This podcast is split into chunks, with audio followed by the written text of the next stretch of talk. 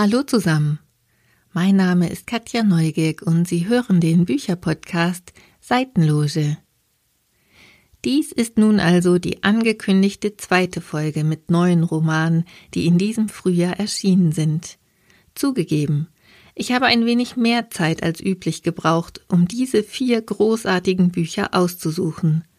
Rein kalendarisch betrachtet ist das Frühjahr ja schon längst vorbei. Wiederum spricht rein gar nichts dagegen, die Romane an einem kühlen Morgen auf dem Balkon, an einem heißen Tag am Meer oder an einem lauen Sommerabend im Garten zu lesen. Genießen Sie einfach den Sommer und die Lektüre von vielen guten Büchern.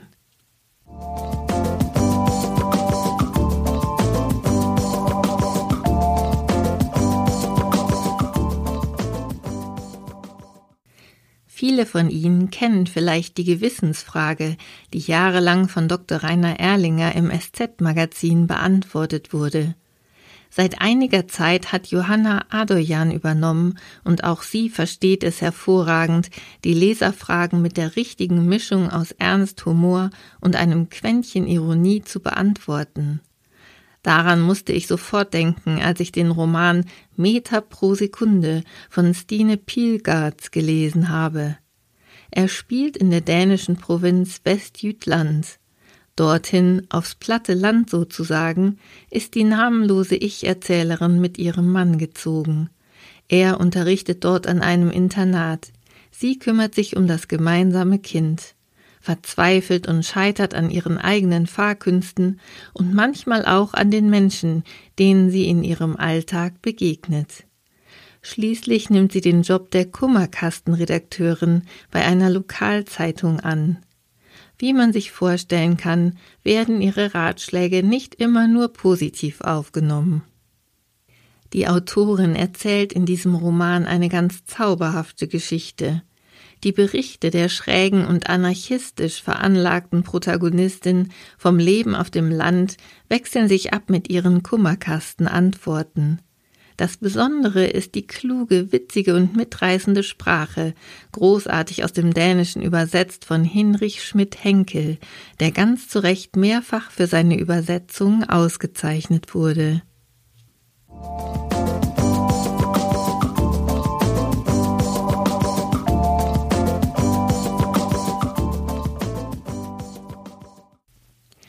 Der Roman Eine Frage der Chemie spielt zu Beginn der 60er Jahre in den USA, als die Rolle der Frau ganz klar die der liebenden Ehe bzw. Hausfrau und Mutter war. Die Protagonistin Elizabeth bekommt das sehr früh und drastisch zu spüren. Sie arbeitet als Chemikerin an einem Forschungsinstitut, hat einen ganz eigenen Kopf, und so hat sie es besonders schwer, sich in der Männerwelt durchzusetzen und zu behaupten.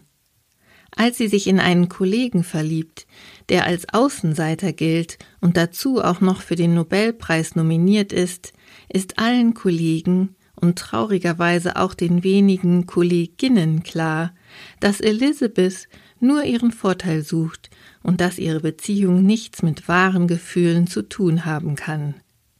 Durch eine Verkettung widriger Umstände wird sie ein paar Jahre später mittellos und ist auf sich allein gestellt. Zufällig wird sie von einem Fernsehproduzenten entdeckt, der ihr die Moderation einer Kochshow anbietet. Essen um sechs wird zu einem großen Hit, nicht zuletzt, weil Elizabeth ein sehr ungewöhnliches Konzept für die Sendung verfolgt. Für sie ist Kochen eine Frage der Chemie.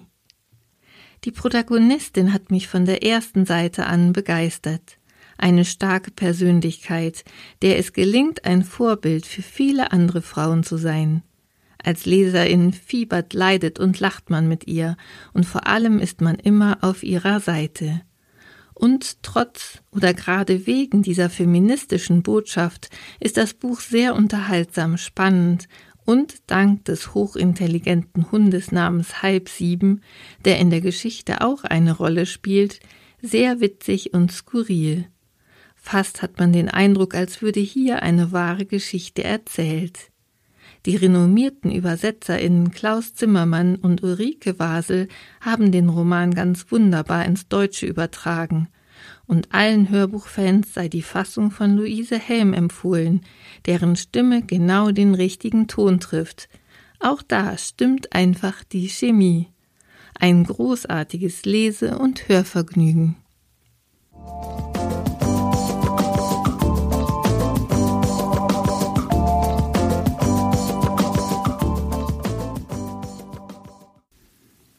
Der Klappentext des Buches Mehr als ein Leben von Milena Moser verrät noch nicht allzu viel von der tiefen Sinnlichkeit dieses Romans.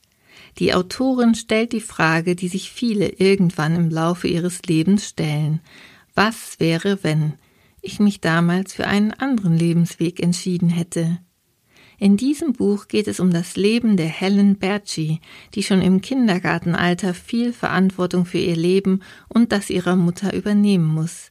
Die Mutter ist Alkoholikerin, seit ihr Mann sich von ihr getrennt hat.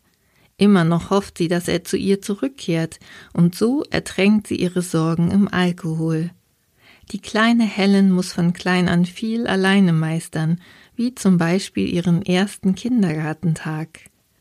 Gegenüber den Nachbarn versucht sie, den Zustand ihrer Mutter zu vertuschen.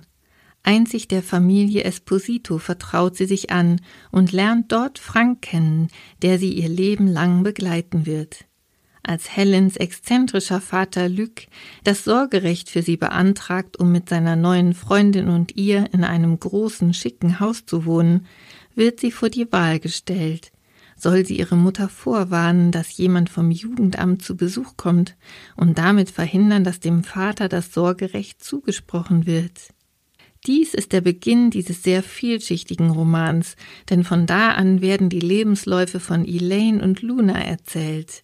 Hinter diesen beiden Namen verbirgt sich Helen, die in dieser so entscheidenden Situation ihres Lebens jeweils einen anderen Weg eingeschlagen hat. Milena Moser schreibt sehr spannend und unterhaltsam.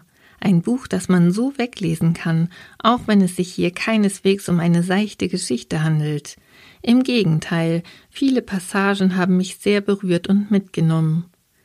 Die große Frage, was wäre, wenn ich mich in einer bestimmten Situation für einen anderen Weg entschieden hätte, regt zum Nachdenken an. Ein spannender, vielschichtiger Roman.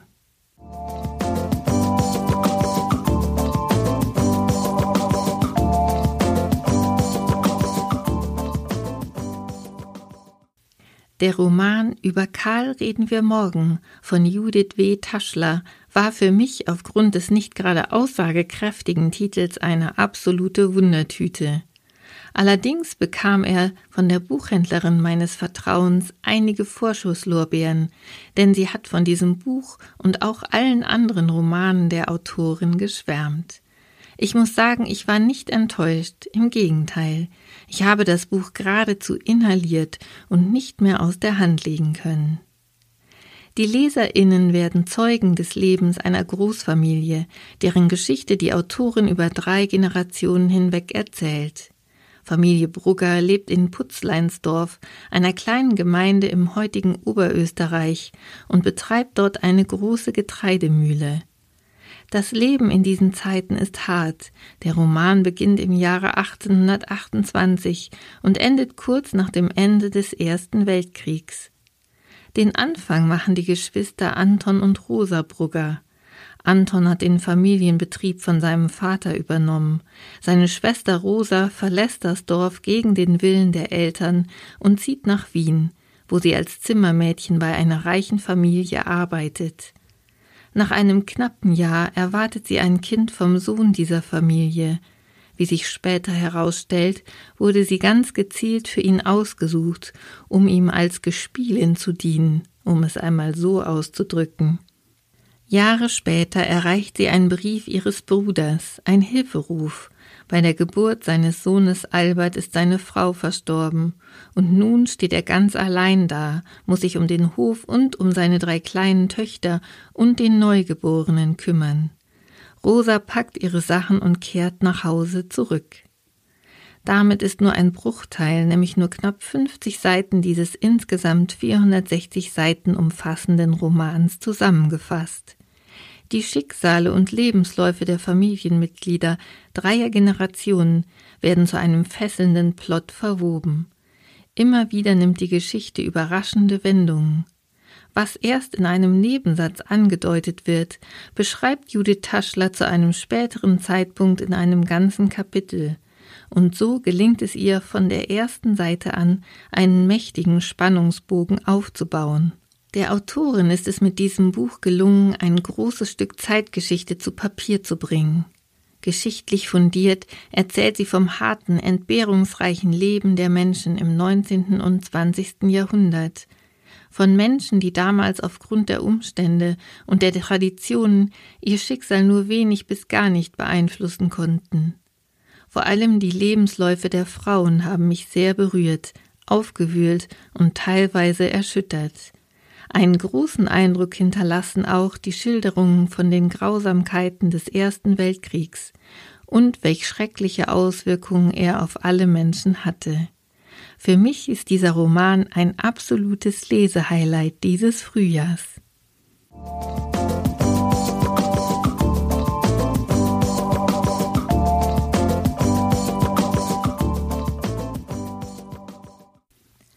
Alle Infos zu den Büchern und wo Sie sie regional kaufen oder bestellen können, finden Sie in den Show Notes meines Blogs podcast-seitenloge.de.